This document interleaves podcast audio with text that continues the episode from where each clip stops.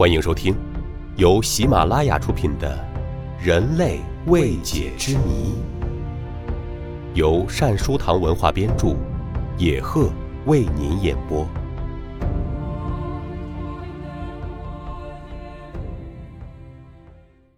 第四十集：返老还童，让时光倒流。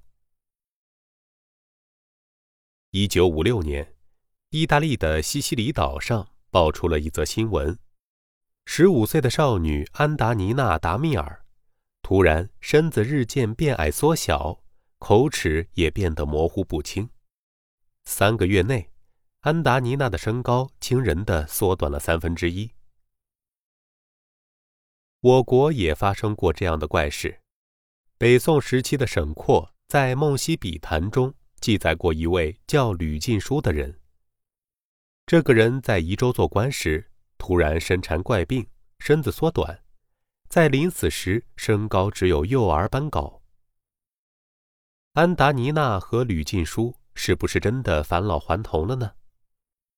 科学家告诉我们，这不是真的返老还童，这是患有一种叫做返老还童的病。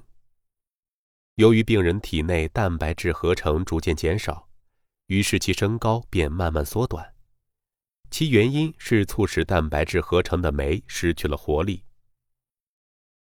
但是，即使如此，成年人的骨骼缩小到幼儿的高度也是让人费解的。科学家们也没有弄清楚其中的原因。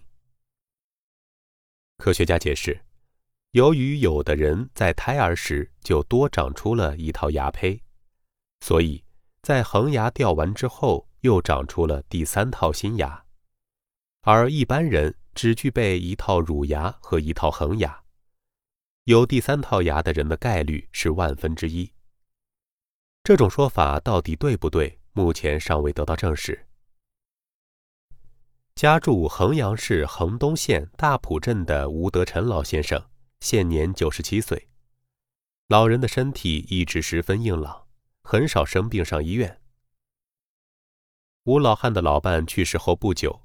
老人突然中风，此后便只能坐在轮椅上活动。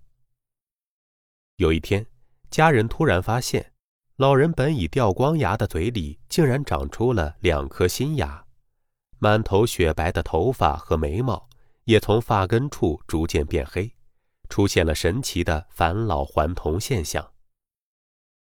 老人自从中风后，改掉了爱吃肉的习惯，每天只吃两餐，以糕点。牛奶、水果为主。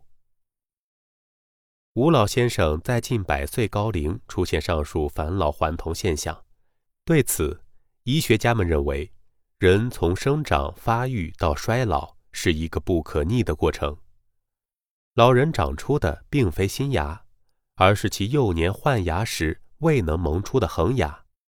当上面的乳牙脱落后，恒牙显露出来，让人误以为是长出了新牙。关于头发的更新，科学家解释，头发的颜色是由毛发中的色素决定的。色素细胞产生的黑色颗粒使人的头发乌黑发亮。年龄大了，色素细胞就减退，头发就会变白。一般来说，人到了三十五岁时，色素细胞就开始减退，头发就开始变白。不过，也有个别人身体机能旺盛。到老年，头发依然发黑。那么，一头白发的人又怎么会长出黑发呢？科学家认为，这极有可能是因为使用滋补品、药物的原因，但这只是一个猜测。然而，只有头发和牙齿的更新还算不上是真正的返老还童。真正的返老还童应该是全身器官的更新。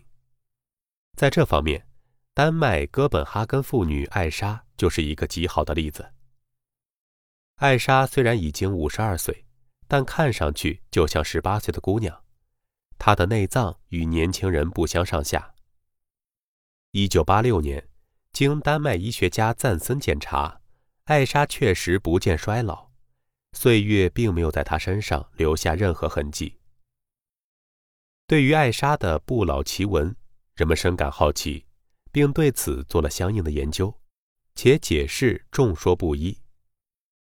有人认为是艾莎体内有抗衰老物质，才使她青春永驻。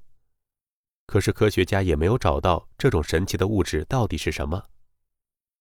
还有一种说法是，人类衰老是因为人的大脑里有一种叫做多巴胺的物质减少造成的。这种物质对于人体生理功能十分重要，因为它传递着人的遗传物质，相当于一个运载体。因此。运载体少了，遗传物质的传递就减少了，人体的机能就要衰老。还有一种说法是，要想使人返老还童，必须要先让细胞学习其青春常驻的本领。因为专家发现，即使是衰老的细胞，只要发生癌变，就不会进一步衰老，所以人们把癌细胞称为不死细胞。癌细胞不会衰老。是因为它能够将内部的遗传物质重组，以此类推，只要将人体内的细胞重组，人类就可以青春永在。再一种说法是，人体脑下垂体的死亡激素会使人衰老，若能抑制其分泌，衰老就会得到控制。然而遗憾的是，人类还没有找到这种死亡激素。返老还童现象。至今依然是一个争论不休的话题。